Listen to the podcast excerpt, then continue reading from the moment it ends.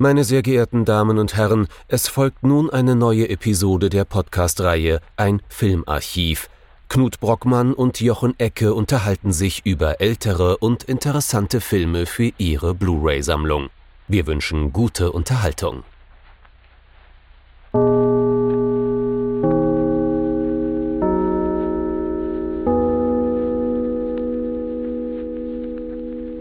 Hallo Knut. Hallo Jochen und hallo liebe Zuhörerinnen und Zuhörer zu einer neuen Folge von unserem Filmarchiv.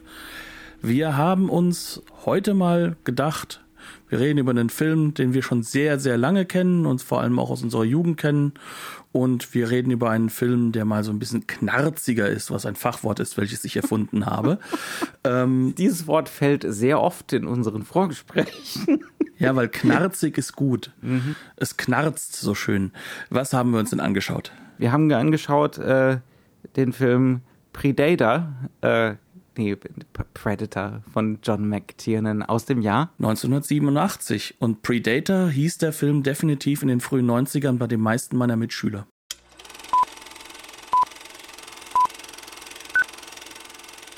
Predator, das ist jetzt eigentlich auch, wenn er früher von meinen noch nicht englisch kenntlichen Mitschülern Predator genannt also, wurde. Also der Vordatierer. Der Vordatierer, ein weitaus weniger bürokratischer Film, als man denken mag. Das ist äh, auch ganz schön illegal. Also da kann, da kann man in Physimatenten kommen. Ne? Aber sowas von. Aber egal wie, ähm, ich bin mir gar nicht so sicher, ob man so richtig lang über die Handlung reden muss von dem Film. Zum einen kennen den sehr viele, hm. zum anderen aber ist die Handlung ja auch relativ, ja, marginal oder hm. sehe ich das falsch? Hochgerüstete Söldner werden in den südamerikanischen Dschungel geschickt, angeblich um Geiseln zu befreien.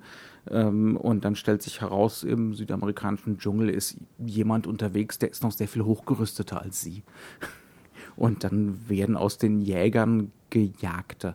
Das ist so die grobe Zusammenfassung, oder? Ja. Und ich glaube, auch so wurde der Film ungefähr gepitcht. Mhm. Also viel mehr dürfte da ist nicht gewesen sein. äußerst geeignet für den berühmten 80er Jahre Elevator Pitch. Ne? Ja. ja. Also, ähm, wenn wir schon dabei sind, du hast die 80er erwähnt, Elevator Pitch, wir befinden uns hier schon ganz, ganz tief im klassischsten mhm. äh, Hollywood, das mit dem wir quasi aufgewachsen also sind. New, new, new, new, new Hollywood. Ne? Ja, Im, oder im Revival des Klassischen. Genau, und wir sind ja wieder bei einem Regisseur, den wir schon mal sogar im Podcast, Podcast hatten, mit ähm, äh, Die Hard, der quasi also sozusagen mit Stirb langsam einen ganz, ganz ähnlichen Film ein Jahr später schon gedreht hat, mhm. der auch so in diese Phase fällt. Wo es noch offensichtlicher wird, ne? genau. dass es darum geht, äh, dieses Hollywood-Kino wieder zu beleben, das eben kein Gramm Fett auf den Rippen hat, ne? so dramaturgisch gesehen. Ist hier auch zum Beispiel so. Also diese Exposition wird hier runtergespult, da, ne, da schlackerst du mit den Ohren, so schnell geht das. Wirklich nur im Sinne von Schlaglichtern. Da landen Hubschrauber und dann gibt's ein kurzes Gespräch zwischen Arnold und Carl Weathers, der hier irgendwie so ein General oder sowas spielt. Ne? Ja, der ist ein CIA-Agent, ehemaliger. Ja, ja, mh, ach so ist es ja. Und äh, dann geht's schon ab in den Dschungel und dann geht die ganze Geschichte los und zehn Minuten später fliegt da so ein Guerilladorf äh, extrem effektiv in die Luft. Also wir sind hier schon hm, äh, definitiv dabei, ähm, so schnell wie möglich rein, so schnell wie möglich raus. Ne? Also diese guten alten Hollywood-Tugenden, ähm, die werden hier definitiv bemüht. Und noch einige mehr. Ja, was halt auch bedeutet, wir haben es im Endeffekt hier mit dem Kino zu tun, das eigentlich in der Grundlage, so könnte man denken, aus den 50ern, 60ern stammt. Mhm aber mhm. ähm, dazwischen war ja das New Hollywood ja. und hier diese Reetablierung der Regeln hat ja einiges umgebaut. Mhm. Und ähm, ich denke, dass Predator ein ziemlich interessantes Beispiel ist, Absolut. weil dieser Film sich ganz glasklar auf die 70er Jahre auch bezieht, auf mhm. das Kino dieser Zeit. Ja. Ähm, also wir werden definitiv, glaube ich, heute häufiger mal Apocalypse Now oder MASH erwähnen. Mhm. Ähm, aber er ist trotzdem ein Film, der auf der gleichen Ebene es schafft, äh, diese klassischen Regeln, gegen die sich das andere Kino richtig aufgelehnt hat, trotzdem effektiv wieder zurückzubinden. Und das Ganze hat im Endeffekt eine, ähm, ja, so Bindungsmechanik oder, oder ein Bindemittel. Und das ist dieses Hochironische, mhm. was in diesem Film von der ersten bis zur letzten Sekunde drin ist und selbst vor Arnold Schwarzenegger als Hauptdarsteller gar nicht mal so Halt macht, ja. sondern den man durchaus in seinem hochgepumpten Dasein zu dieser Zeit auch ein bisschen lächerlich wirken lässt. Mhm. Ne? Also ich denke da nur an diese erste Sequenz, wenn er sich mit Carl Weathers trifft und die beiden dann nicht nur einen Handschlag hinkriegen, sondern es wird dann gleich zu einem beispiellosen Muskelberg, Armdrücken, Armdrücken Monstrum. Ja, ja. Ähm, das ist also definitiv also, es gibt angelegt. Ja, genau, es gibt ja gerne mal so dieses Klischee von diesen 80er Jahre Actionfilmen, ähm, die einfach nur äh, ja ziemlich ernst gemeint Gewalt und äh, Männlichkeit affirmieren. Ne? Das ist ja das Klischee, das viele so mit sich rumtragen. Das ist auch so, wie der Film beispielsweise von den entsprechenden Prüfstellen bei uns bewertet wurde. Ne? Ähm, aber das ist überhaupt nicht der Fall hier. Ich meine, das gilt für viel vom 80er Jahre Action-Kino, aber hier kann man es wirklich sagen, hier gilt es insbesondere. Die Ironie ist hier fest mit eingeplant. Und die, die etwas kichernde Lesart, die Lesart, wo man diese überaffirmierte Männlichkeit und diese Gewalt eben nicht ernst nehmen kann, ne, die ist, die ist ganz, ganz fest verankert. Und das, wie du es schon sagst, ne, das kriegen wir als, ähm, als Leseanleitung von Anfang an mit. Im Prinzip ist es ab dieser Einstellung von diesen äh, ne, Muskelbergen da klar, äh, dass das hier wirklich weit entfernt davon ist, keinen doppelten Boden zu haben. Die wichtige Frage, die man da mal allerdings stellen muss, ne, wo führt die Ironie denn hin? Im New Hollywood war Ironie oder wurde Ironie eingesetzt, um was tief Trauriges zu produzieren, ne, um ähm, ernsthafte politische Statements abzugeben. Das darf man hier dann schon wieder eher in Frage stellen. Ne? Es ist so ein bisschen eine Ironie, die oft darauf abzielt, im Idealfall vielleicht so ein bisschen Ambivalenz zu produzieren, ähm, aber oft auch so eine, da kannst du mir gerne widersprechen, aber auch oft so eine Leere ne, produziert oder so eine, äh, so eine Oberfläche halt, ne, so eine postmoderne. Ja, aber das ist ja, also ich werde ja gar nicht widersprechen. Also ja. ich glaube, dass ich den Film durchaus mehr noch am Herzen trage als du. Mhm, kann ähm, sein, ja. Aber ähm, das liegt eher daran, dass ich die Dschungelbilder so unglaublich faszinierend mhm, finde ja. in dem Film. Ja. Kommen wir später noch drauf. Also, der Faktor ist aber da. Das mhm. ist ein Film, der schreit Postmoderne und zwar ja. Postmoderne, wie sie in den 80ern halt durchaus etabliert ist. Also mhm. in der Hinsicht ist er erstaunlicherweise gar nicht so weit weg von einem eher künstlerischen Indie-Kino ja. aus der Zeit. Ja. Ne? Also David Lynch benutzt das ja auch ultra effektiv mhm. zur gleichen Zeit. Aber was er damit macht, ist natürlich, er kreiert Oberflächen und mhm. Projektionsflächen mhm. und das macht er ganz, ganz bewusst. Mhm. Und mit denen nimmt er natürlich auch ein Publikum auf, das durchaus die Ironie gar nicht bemerkt. Ja. Oder dass diese Ironie nur bis zu einem gewissen Punkt mitgeht. Und die dann einfach nur Yeah schreien. Ne? Genau, und ja. das, das ist in diesem Film genauso angelegt und das ist auch Teil der Strategie. Und das löst ihn natürlich von dem, was wir in New Hollywood hatten, brachial ab. Ja. Und das kann man und darf man auch nicht vergessen, wenn man sich den Film betrachtet. Genauso wenig aber, wie man vergessen darf, wie die Endbilder konstruiert sind, mhm. die eben diesen Film trotzdem vor dem Schlimmsten jeder, mhm. jeder Form von Interpretation, von diesem Survival of the Durchaus Fittest, bewahren, ja, ja. extrem bewahren ja, möchte. Ne? Also wir haben diese eine Parallele zu New Hollywood, aber diese Weiterentwicklung ne, oder diese Entfernung davon ähm, durch diese Ironisierung oder durch dieses anlegen. Ne? Wir kriegen die Gebrauchsanleitung, dieser Film hat einen doppelten Boden von Anfang an. Ne? Dieser Film ist nicht hundertprozentig ernst zu nehmen.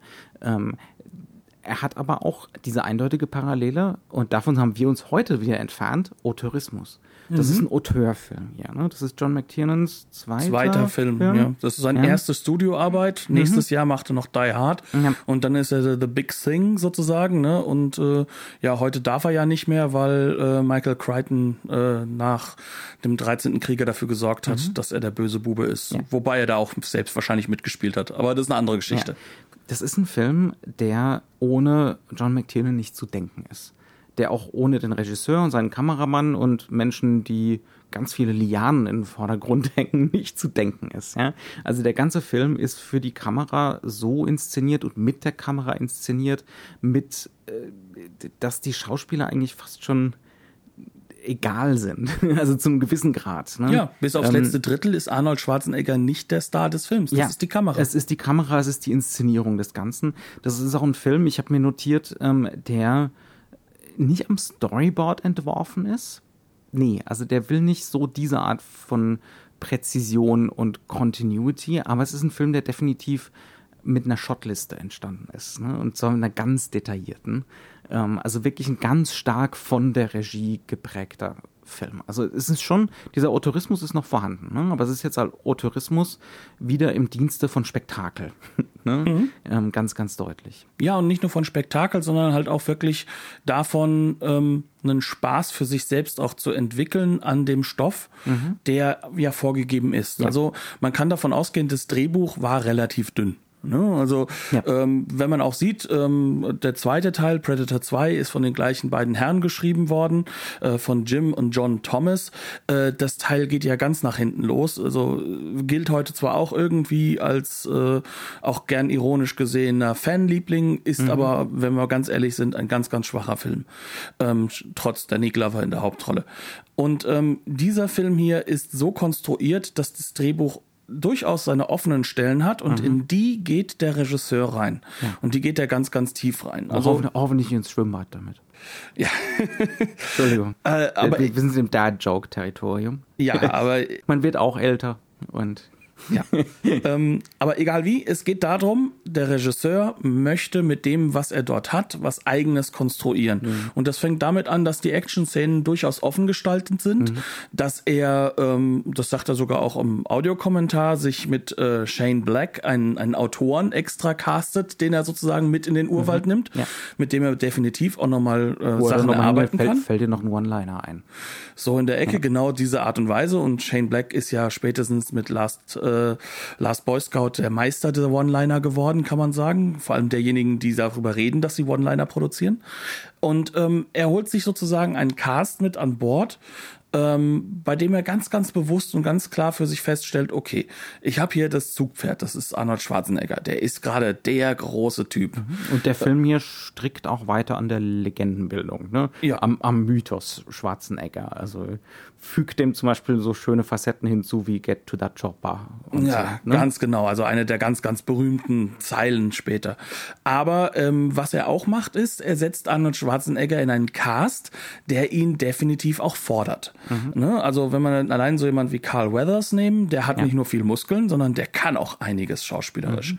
Und ähm, wir haben auch, auch andere Leute, die dabei sind. Also Jesse Ventura, der auch, auch ein Governator wurde, sein eigener Governator in Missouri, glaube ich, oder Minnesota, ich bin mir nicht mehr sicher. Aber auf jeden Fall, das ist auch nicht unbedingt der dümmste Mann auf der Welt. Er spielt nur den dümmsten Mann auf der Welt. Ähm, und äh, so werden diese Leute, die unglaublich typecastet wirken, mhm eigentlich auf den Type hin gebaut, mhm. sind aber als Schauspieler alle relativ clever, mhm. können halt sozusagen Arnold Schwarzenegger auch man muss es sagen, schauspielerisch wahrscheinlich ein bisschen mit nach oben ja. ziehen. Ja. Aber sie sind halt alle keine solchen Megastars. Und mhm. was Schwarzenegger ist, ist, er ist jemand, der vertraut seinem Regisseur durchaus, mhm. bis er sich mit ihm zerstreitet. Mhm. Ähm, das heißt also, es sind alles Leute, die diese Staffage-Rolle ja. auch mit einnehmen können, weil sie wissen, sie sind das Körperliche am Film. Der nächste Kniff, den McTiernan dann aber noch hat, um die begrenzten Fähigkeiten von Schwarzenegger aufzufangen, ist äh, die Montage. Ja. Also er baut seine Dialoge ganz, ganz stark auf kleine emotionale Stings und dann gibt's halt mal so ein Push-In auf Schwarzenegger, der dann nur dazu da ist, dass er mal irgendwie eine Augenbraue hebt oder sich ins Close-Up dreht äh, und halb besorgt guckt. Und das muss er dann auch nur irgendwie halb überzeugend tun, mhm. ja, weil er dann eingebettet ist in die Performances der anderen Schauspieler. Ne? Er, er, kriegt nur so ein Flash und das kann man dann ganz präzise hin inszenieren. Ne? Den Push-In mit der Kamera so oft machen, bis es halt irgendwie so halbwegs zumindest passt. Und alle anderen dürfen in halbtotalen, in halbnahen schon länger spielen, weil sie eben auch spielen können. Ja, aber also, was dann halt eben Schwarzenegger mit reinbringt, ist halt dieses körperliche Schauspiel. Mhm. Das kann ja. er wie kein zweiter. Ja. Ja. Und ähm, das ist halt auch so eine Sache, die dann immer gerne unterschätzt wird. Und sagt man, er ist ein schlechter Schauspieler. Nö. Nein, er ist ein, er ist ein schlechter Face-Actor. Mhm. Aber er ist ein herausragender Körperschauspieler. Und ähm, das wird dann im letzten Drittel, wenn er dann quasi auf der Leinwand mhm. dann doch häufiger alleine ist, äh, wird das dann plötzlich auch zum Tragen kommen. Aber bis zu dem Punkt, so die Charakterisierung, das, was sozusagen das Establishing von all dem ist, ist, was hier handlungstechnisch auch aufgebaut werden soll und was halt auch auf der, auf der Symbolebene bleiben soll. Denn dieser Film ist nicht ohne Symbolebene. Er ja. macht es nur nicht intellektuell. Mhm. Ähm, das wird sozusagen in diesem Gruppencast aufgebaut, der aber wiederum auch ganz genau weiß, wo seine Rolle ist. Mhm. Und die ist, ich stelle mich dahin, wo der Regisseur das möchte, genau. weil es geht hier allererst erstmal darum, ein visuelles Kino aufzubauen und einen visuellen Stil sozusagen auch durchzuziehen. Genau, ja. Und da kommen wir halt eben an diesen Punkt, den wir eben gesagt hatten. Das ist halt ein typisches, ähm, ja, Setlist-Element. Das, Das, heißt ist, also, das ist ein Shotlistenkino, das ist ein Regiekino. Ne? Genau. Ähm, der Film steht und fällt mit dieser Shotliste, auf jeden Fall. Und da, und da zeigt sich McTiernan hier eben ne, als einer von diesen Architekten dieses New, New, New, New, New Hollywood, ähm, weil er einfach das super souverän umsetzt. Ne? Dann reden wir doch mal über den Kamerastil. Es ist ein Kamerafilm, es ist ein Film ähm, von der hauptsächlich mal ganz, ganz oder ganz stark von seiner Ästhetik lebt ähm, und der eigentlich fast nur danach gebaut ist. Über weite Strecken fühlt er sich sogar an, als wäre er nur eine einzige lange Szene. Ne? Da fehlt irgendwie so ein bisschen fast die Interpunktion bei der ganzen Sache. Wie sieht denn die Kameraarbeit hier aus? ähm, ja, auf jeden Fall haben wir es wieder mit hohen Brennweiten zu tun. Sehr ja. viele hohe Brennweiten. Ganz lange Brennweiten, ja. ja. Warum haben wir die? Ähm, wir wollen eine, ein Bild platt gestalten. Mhm. Wir wollen es platt gestalten, weil wir arbeiten damit, dass dieses Filmbild mehr versteckt, als dass es zeigt. Mhm. Ähm, du hattest im Vorgespräch so wunderschön den Begriff von Figure and Ground Das reingebracht. Es ist Figure and Ground Kino. ja.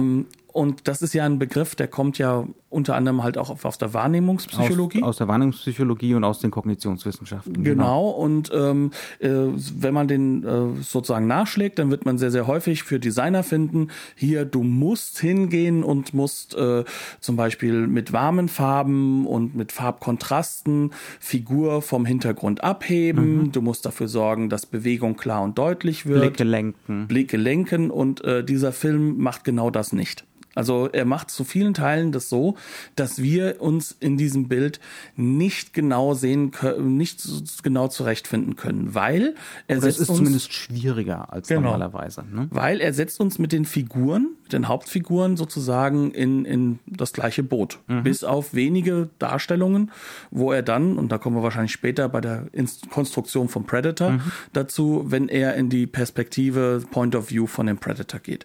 Das heißt, wir sehen eigentlich nie genau, was sich wo bewegt. Ne? Wir haben immer wieder Figuren, die haben vor sich noch äh, Gelärsch, also Teile vom Urwald. Nicht nur Lianen, sondern ganze Bäume werden in den Vordergrund geräumt. Blattwerk, Lianen und dann hat, dann hat man praktisch einen Vordergrund, Lianen und wie gesagt Blätter, sonst irgendwas. Dann haben wir einen Mittelgrund, normalerweise mit unseren Figuren und dann haben wir noch in die Tiefe hinein möglichst viel Gestrüpp, möglichst viele Bäume.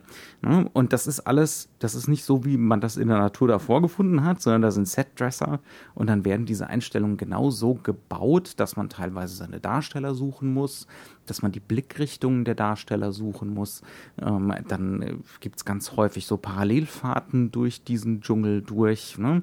Ähm, es gibt selten Totalen von dem Ganzen. Also die gibt's schon, aber ne, dann sind das meistens Dialogszenen, ähm, wo die Figuren dann in irgendwelche Konstellationen irgendwie in den Dschungel rein drapiert werden. Aber wenn man sich durch den Dschungel durch bewegt, dann geht's ganz häufig darum, solche Such- und Wimmelbilder äh, zu bauen, wo es wahnsinnig schwierig werden kann, Figur von Hintergrund zu unterscheiden. Weil der Hintergrund, genauso wie der Vordergrund, an die Figur gedrückt wird. Genau. Durch eben genau Durch die lange- diese lange Breitweite. Genau. Und ähm, was der Film auch gleichzeitig macht, ist, dass er häufiger Bilder hat, wo eine Figur, mit der wir jetzt sozusagen in den Blickwinkel verschmelzen, Mhm. entweder über die Schulter den Hintergrund zeigt Mhm. oder wir sehen halt eben die Figur im Vordergrund und schauen hinter sie Mhm. in den Hintergrund.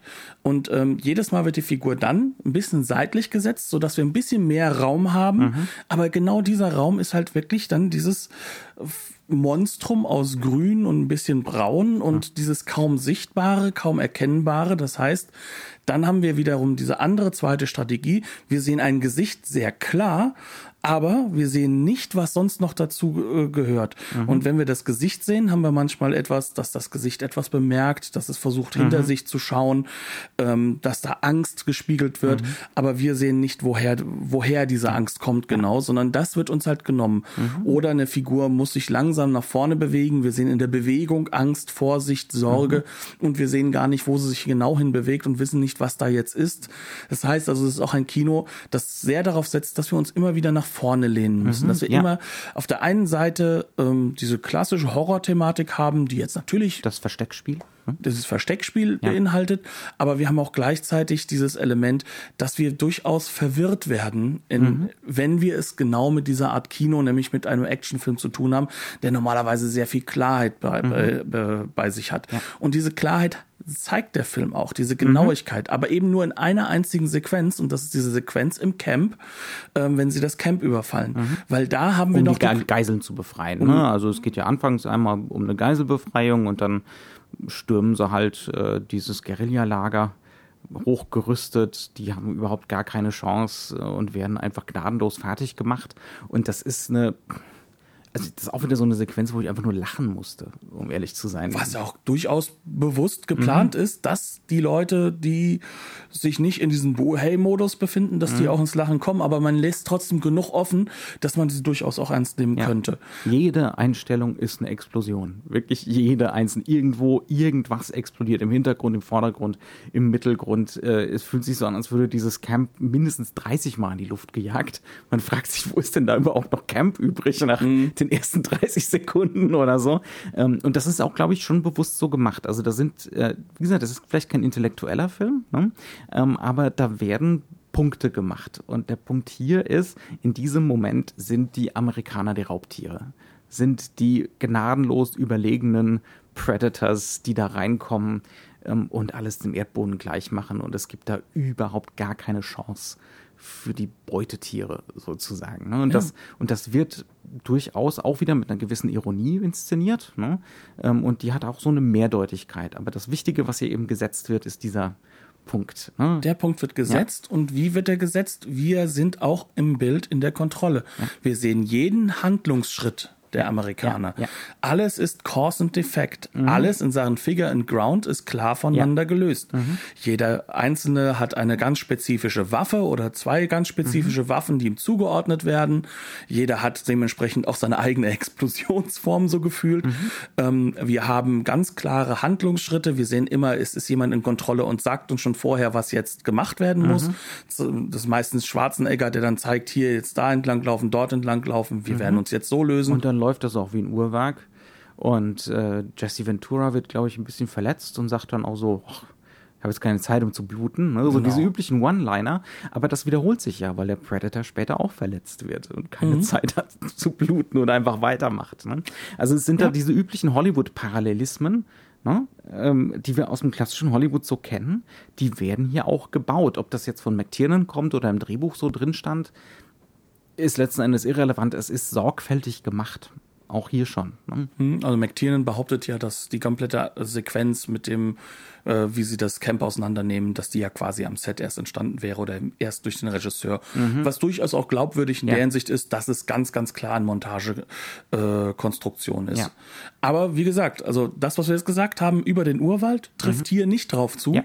Und im Urwald wendet sich das Blatt. Wir mhm. sehen plötzlich nicht mehr so richtig. Mhm. Wir können nicht richtig erkennen.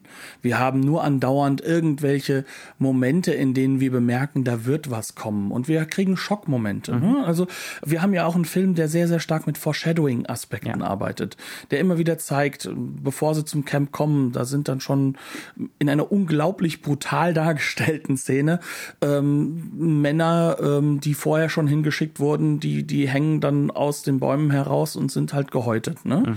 Das ist wahnsinnig gewalttätig anzusehen. Ich kann verstehen, warum in den 80er Jahren, wenn man diesen Film ganz unironisch sieht, mhm. man sagen könnte, oh Gott, das ist eine Handlungsanweisung für den braven Bürger da draußen. Das mhm. muss sofort zensiert werden. Ähm, aber das Ganze ist ja so gemacht worden, dass wir hier schon sehen, da ist noch was anderes, was stärker ist als diese Leute. Und diese Spiegelung, die jetzt stattfindet, ist durchaus in der Lage, politisch gelesen zu werden, ohne dass es aber verpflichtend ist. Ja, weil eben diese Söldner dann auch ne, völlig gewissenlos da alles platt und niederwalzen mit einer unglaublichen Brutalität und immer mit einem flotten Spruch auf den Lippen. Ne? Ja, also, sie sind genau, ja. sie distanzieren sich mhm. von ihren Opfern, ja. im wahrsten Sinne des Wortes Opfern. Ja.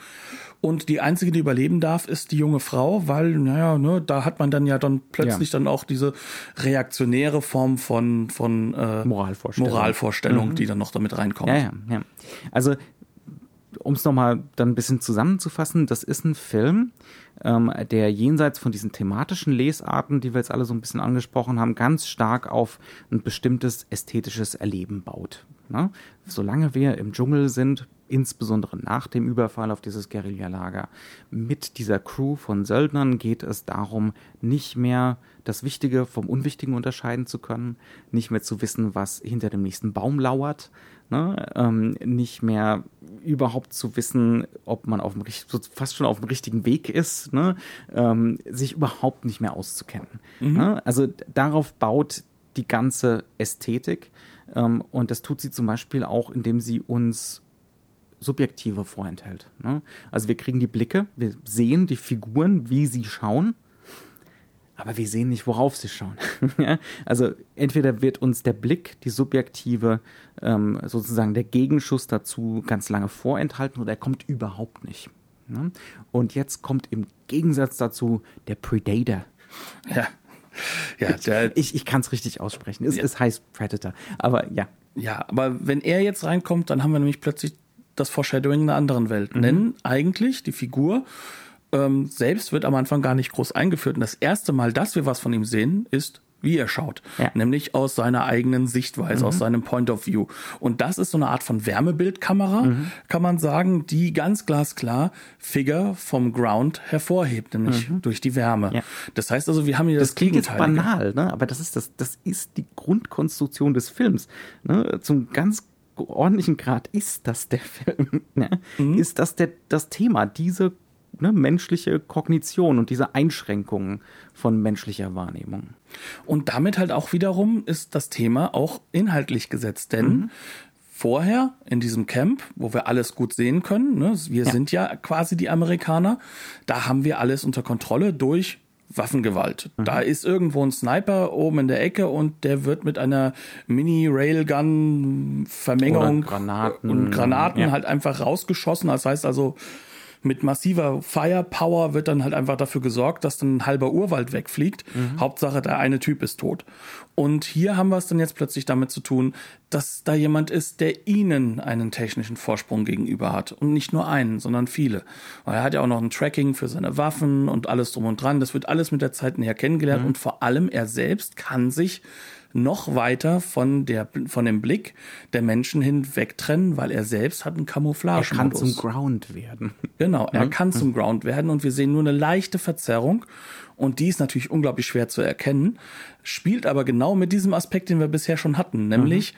dass wir plötzlich uns nach vorne lehnen und eben in diesem ganzen grün-braunen Etwas versuchen zu erkennen, was ist denn da anders? Mhm. Was löst sich hier von dem ab? Ja. Wo können wir das Muster erkennen, das uns hier die Figur in den Vordergrund hebt? Mhm, genau. Und damit spielt dann die Inszenierung immer weiter, immer weiter und findet immer neue Variationen. Ne? Also in dem Sinne ist das ganz stark so ein ästhetisches Experiment. Ne? Wie viele Inszenierungsmöglichkeiten und Variationen, damit das Ganze nicht langweilig wird, finde ich als Regisseur zusammen mit meinem Kameramann um dieses Spiel am Leben zu erhalten. Ne? Dann macht man zum Beispiel so Sachen wie plötzliche Fokuswechsel, im, wenn irgendein Vordergrundobjekt in, äh, in den Blick kommt, oder man hat ein Vordergrundobjekt in der Unschärfe vorne und denkt die ganze Zeit, es ist ein Baumstamm, dann wird die Schärfe draufgezogen und nö, es ist einer von den Soldaten zum Beispiel. Ne?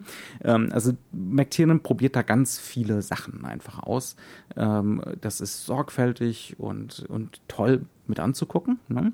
Aber es entsteht durch diese extreme Redu Reduzierung auf dieses Thema, ne, Figure and Ground, ähm, entsteht gleichzeitig auch was Thematisches, entsteht so ein Spielraum, um da Interpretationen reinzulegen. Ich fand zum Beispiel jetzt beim Wiedersehen, das ist jetzt doch schon ein paar Jahre her, dass ich den Film gesehen habe, diesen Predator-Blick wirklich interessant. Ja, also auch auf einer thematischen Ebene interessant, weil der ja die Menschen zu sowas Other macht, zu, zum anderen, zum Fremden. Ne? Selbst für unseren menschlichen Blick. Ähm, das sind dann wirklich nur so seltsame, farbige Leiber fast schon so marionettenhaft und dann werden die Stimmen verzerrt, sodass sie sich ähm, so vage kindlich anhören. Ne? Ähm, also es hat auch so was Entmännlichendes, der ganze Effekt. Ob das intendiert ist oder nicht, ne? aber ähm, es hat schon so diese Wirkung, dass plötzlich die menschlichen Protagonisten sich nicht mehr wie die Protagonisten anfühlen, ähm, sondern genauso seltsam, genauso fremd wie dieser Predator. Ähm, und damit spielt der Film schon. Ob das jetzt bei der Wärmekamera so gewollt ist, sei dahingestellt, aber es ist ein Thema vom Film, dieses Umdrehen. Ne? Dieses einem, insbesondere einem US-amerikanischen Publikum, aber einem westlichen Publikum an sich so ein bisschen den Boden unter den Füßen wegziehen. Mhm. Und dafür ist es, glaube ich, ganz wichtig, dass wir dann doch ein bisschen den politischen Kontext mhm. setzen. Ja, ja. Ähm, fangen wir damit an, wo sind wir gerade 1987? Mhm. Wir sind mitten in den Reagan-Zeiten, Reaganomics. Das heißt also, wir machen hier eine sehr neoliberale Politik, die nicht nur intern gehalten wird, sondern die auch dafür sorgt, dass wir hier ähm, gerade über CIA und Co. Ähm, andere Nationen, vor allem halt Schwellenländer, mhm. destabilisieren, neoliberal neu aufbauen, ähm, unsere Truppen nicht offiziell dort reinschicken, mhm. sondern das Ganze eben über Covert, äh, Covert Operations machen. Mhm. Ähm, und das Ganze ist dem Publikum damals durchaus auch schon bewusst. Ja. Das ist schon ein Thema. Mhm. Also es wird heute immer gerne wieder so getan, das hat damals keiner mitbekommen oder so. Nee, das ist ein, durchaus ein Thema, das ist allen Leuten dort bewusst. Mhm. Nur es gibt kein Unrechtsbewusstsein in vielerlei Hinsicht, sondern man hat ja diesen großen Ostblock als das Feindelement und man muss dann dafür sorgen, dass dann wenigstens die Schwellenländer nicht in die falsche Richtung fallen. Mhm. Und das wird sehr viel auch mit Südamerika gemacht. Das heißt also, wir haben hier ganz, ganz deutlich äh, einen Bezug dahin. Auf der anderen Seite, und das ist auch wichtig, weil wir haben ja schon darüber geredet, dass das hier nicht nur ein ironisches, sondern vor allem ein postmodernes Kino ist, bezieht sich das Kino selbst auch auf, von der Ästhetik her auf ganz, ganz spezielle ähm, Filmräume. Mhm. Und das sind Kriegsfilme. Und das sind vor allem Kriegsfilme der 70er Jahre. Mhm. Und diese Kriegsfilme Filme behandeln natürlich das große Scheitern Amerikas. Das heißt also, an zwei Fronten ist das gewesen, Vietnamkrieg, Koreakrieg. Mhm. Und ähm, in beiden Fällen ähm, haben wir hier eine Ästhetik, übernommen bekommen. Das heißt nämlich, wir haben auf der einen Seite so ein bisschen so diese Mesh-Elemente, die reingenommen werden, mhm. auch mit den Suchbildern gerade, mit diesem Chaos, das manchmal so ein bisschen entsteht, aber halt auch äh, in der Hinsicht, dass sie die gleichen Aspekte übernehmen aus dem alten Kriegskino. Ne? Mhm. Also äh, zum Beispiel der Abspann, egal wer nun überlebt hat oder nicht überlebt hat, der darf nochmal jeder einzelne von den Hauptdarstellern lachend in die Kamera gucken und kriegt seinen Namen drunter geschrieben. Das könnte auch Dirty Dozen und Co. sein. Ne? Mhm. Ähm, auf der anderen Seite. Oder eben eine Sitcom. Genau, das sieht ja. aus wie eine Sitcom. Ja, ähm, sieht aus wie eine Sitcom, auch weil Mesh das natürlich dann als mhm. Sitcom ja. Etabliert hat dort. Ähm, aber das ist ein Bezug ganz klar auf ein altes Kriegsfilm-Kontingent, ja. sag ich mal, und ja. eine Trope. Ähm, und auf der anderen Seite ist hier ganz, ganz viel Apocalypse Now drin. Also ich würde sagen, das ist ein zentraler Film. Michael Cimino-Film The Deer Hunter. Und The mhm. Deer Hunter. Die beiden sind definitiv sehr, sehr stark verankert. Werden teilweise eins zu eins zitiert in Zitaten. Ja. Und nicht nur in den Zitaten, sondern halt auch in vielerlei Hinsicht mit der Methodik, wie halt Krieg dargestellt wird. Mhm. Das heißt also, wir haben es hier ohne dass der Film das zentral zu einem Hauptthema macht, mhm. den Vietnamkrieg und das Vietnam-Trauma mit etabliert. Mhm. Und das Interessante ist, was dieser Film ja macht, ist. Die Figuren sprechen ja auch immer wieder drüber. Ne? Ja. Und sagen ganz explizit, oh, Vietnam versuche ich zu verdrängen. Afghanistan war nicht so toll. Ne? Genau. Ja, ja. In Schlaglichtern. Ja. Ne? Aber man merkt schon, äh, diese Figuren sind so überzogen in ihrer Handlungsart und Weise, das sind schon kaputte Charaktere, wenn man sie Charaktere nennen möchte denn sie sind, wie gesagt, fast comichaft mhm. ähm, auf, auf, auf, auf so einer Art Panel-Ebene mhm. reduziert, damit man ganz, ganz schnell weiß, wer es wer und auch erkennen kann. ganz simple Charakterschemata, die gar nicht erklärt werden müssen. Und wenn sie nur, wenn sie erklärt werden, dann einfach der eine Typ spuckt dem anderen auf den, auf den Stiefel. Ne? Ja, weil er frisst die ganze Zeit Kautabak. Ganz genau. Und dann, ne? dann, wissen wir schon alles über die Figur, was wir wissen müssen. Genau. Und ja. jetzt haben wir dann hier so eine Situation, in der das die eine Ebene ist. Auf der anderen Seite haben wir die Ebene, dass ein durchaus komplexes Werk wie halt The Hunter oder halt wie Apocalypse Now als Vorlage dasteht. Ja. Und das zieht natürlich diese, diese Situation des Scheiterns und dieses ähm, trotz mit aller Macht vorangehen und mit der Waffengewalt mhm. der Große sein, doch nicht unbedingt siegen zu können. Ja. Ähm, das zieht das hier mit rein. Mhm. Und ähm, das Interessante ist, der Film macht daraus natürlich keinen Vietnam-Traumafilm im klassischen Sinne. Nee. Aber was was er macht, ist, er gibt schon jetzt eine Lösungsoption vor. Nämlich die Lösungsoption, die halt in so einem Film wie Apocalypse Now ist. Wie besiegt man denn einen Feind, der einfach technisch vollkommen überlegen ist?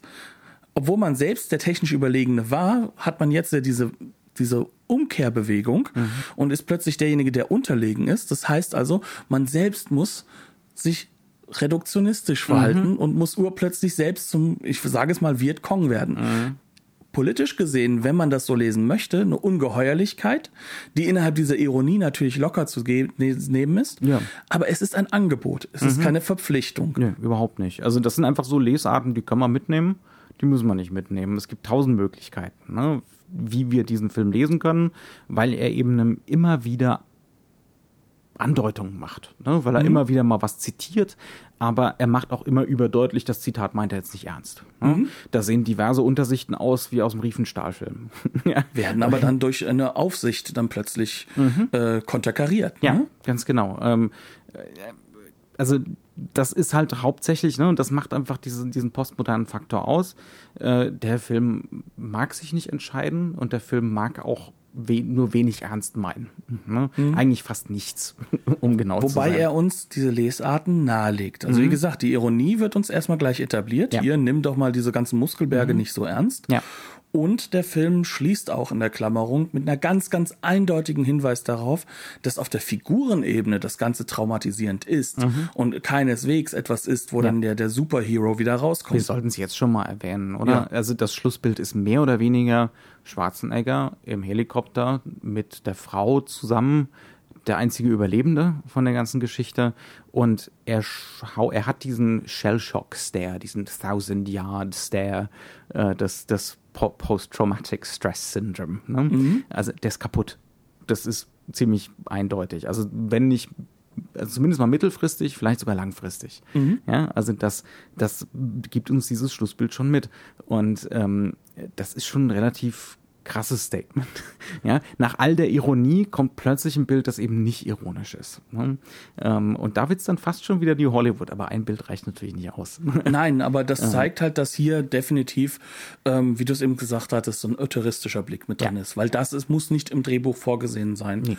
Ähm, das ist ein typisches ähm, Regisseurs-Anweisungsbild. Mhm. Äh, ja, ganz genau. Und ja. ähm, es trägt halt auch jemand wie Arnold Schwarzenegger mit, was erstaunlich ist. Mhm ähm, beziehungsweise erstaunlich für denjenigen, der sich nicht damit auseinandergesetzt mhm. hat, was ja. für ein cleverer Mann das ja. eigentlich ist. Ja. Ne? Der Mann ist durchaus ein, ein sehr, sehr kluger Kopf, der mhm. auch sehr klug seine Rollen ausgewählt hat mhm. und ähm, dem auch klar war, dass er hier einen Film am Ende abgeliefert hat, der nicht so hundertprozentig in der Reihe der City Cobras und Co. steht, die ganz unironisch einfach mhm. nur Gewalt abfeiern. Ja. Aber manche andere Passagen haben auch unangenehme oder schlagen sehr unangenehme Töne an. Das ja. kann man, das kann man auch dann auch nicht irgendwie verleugnen oder so. Nein, ganz ne? und gar nicht. Also Der Film spielt dann, genau damit. Dann so den Moment, wo Arnold äh, aus Versehen aus erheblicher Höhe ins Wasser fällt und dann ne, nach dieser unfreiwilligen Taufe wiedergeboren wird auf der anderen Seite von den Wasserfällen und vom Fluss äh, und dann dort den Matsch entdeckt.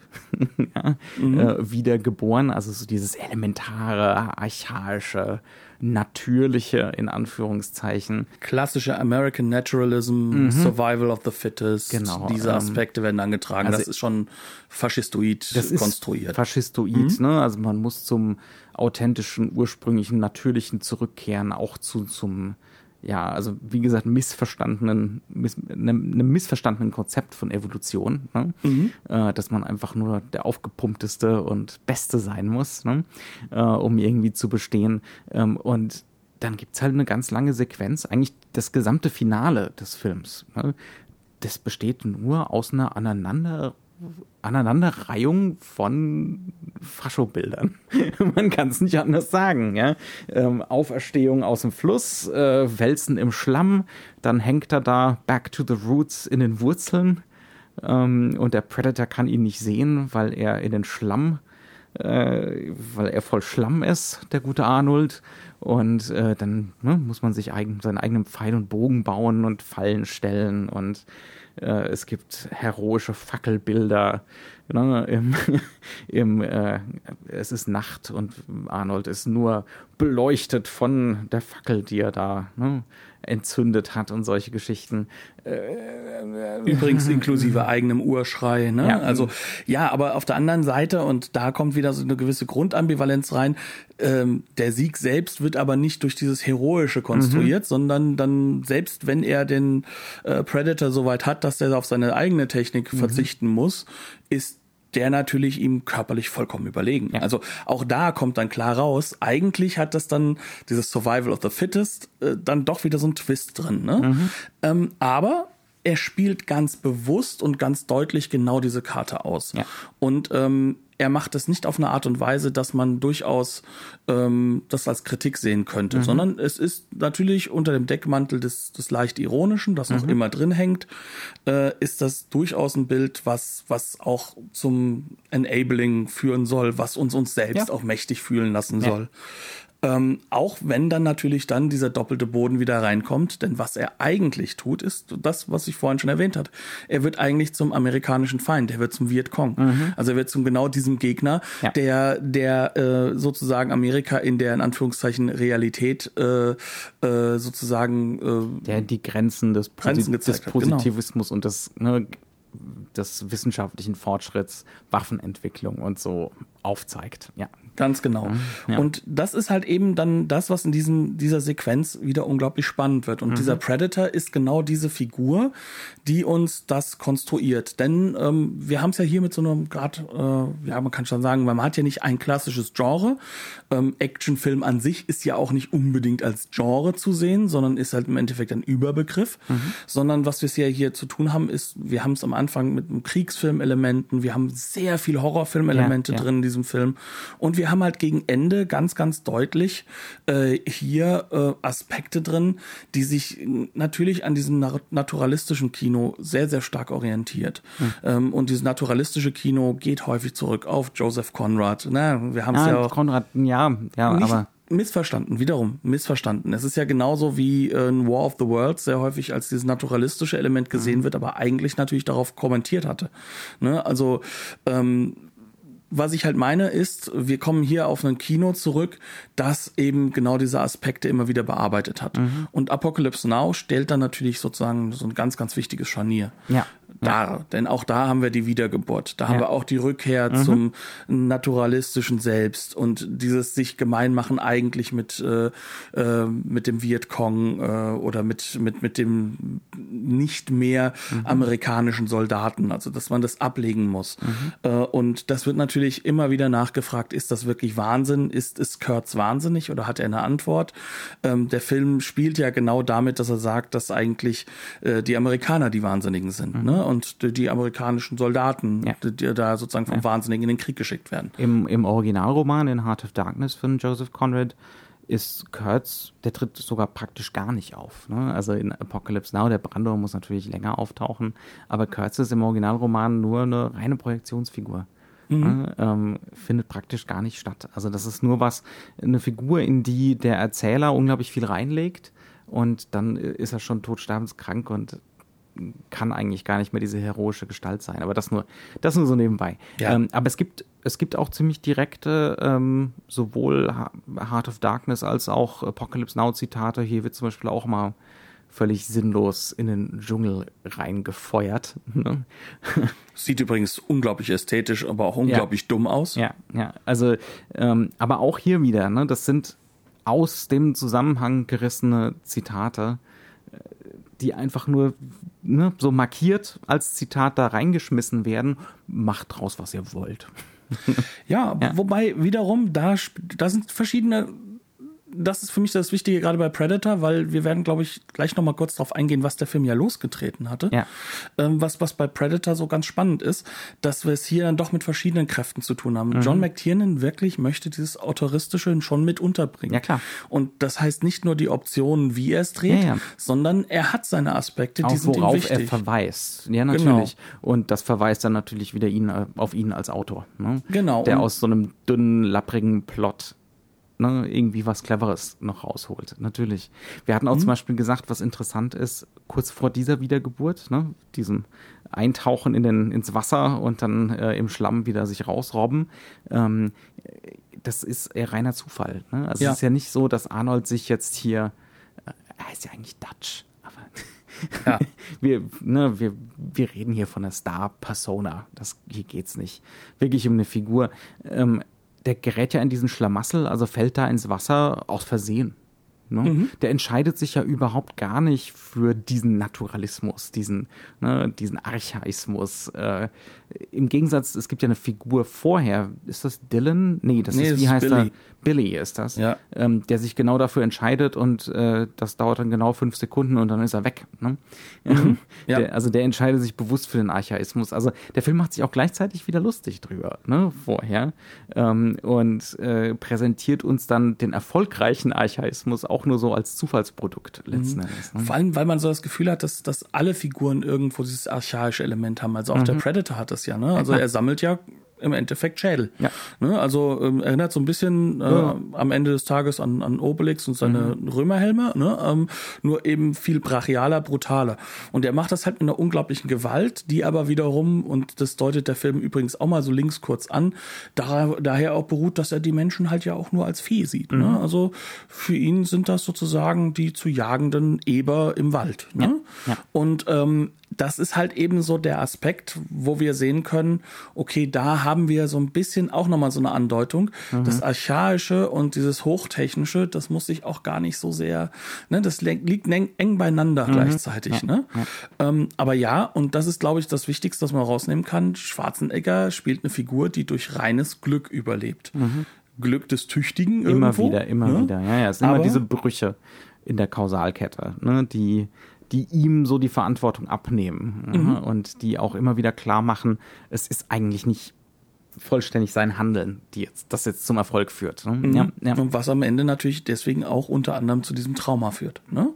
Ähm, aber gut, lass uns noch mal ganz zum Schluss einfach noch auf eine Auf die Sache eingehen. Wirkungsgeschichte Auf die eingehen. Wirkungsgeschichte eingehen. Denn ähm, wenn man heutzutage Predator sagt, dann denken unglaublich viele Leute Alien mit. Mhm. Ähm, dann denken super viele Leute an sehr aktuelle Filme, an, an Videospiele, an Comics, an Bücher. Mhm. Ähm, und äh, wenn man sich dann den Original Predator-Film anschaut, genauso wie das übrigens, wo ich schon Alien erwähnt habe, mit dem Original Alien-Film der Mhm. Fall ist, da wundert man sich schon, wie das daraus entstehen konnte. Denn dieser Film hat etwas ausgelöst, was in ihm ja gar nicht hundertprozentig angelegt ist, nämlich eine ja fast schon Mythos. IP, Franchise, IP, genau. IP-Werdung. Ne? Ja. Ja, und ähm, das Ganze beginnt ja schon damit, dass äh, der zweite Film, der dann ein paar Jahre später rauskam, ja auch Danny Glover in der Hauptrolle hat, äh, Arnold Schwarzenegger abgewunken hat, was er bei einem Terminator nicht getan hat. Da ist es schon so, dass dieses Franchise-Element scheinbar passender ist. Ne?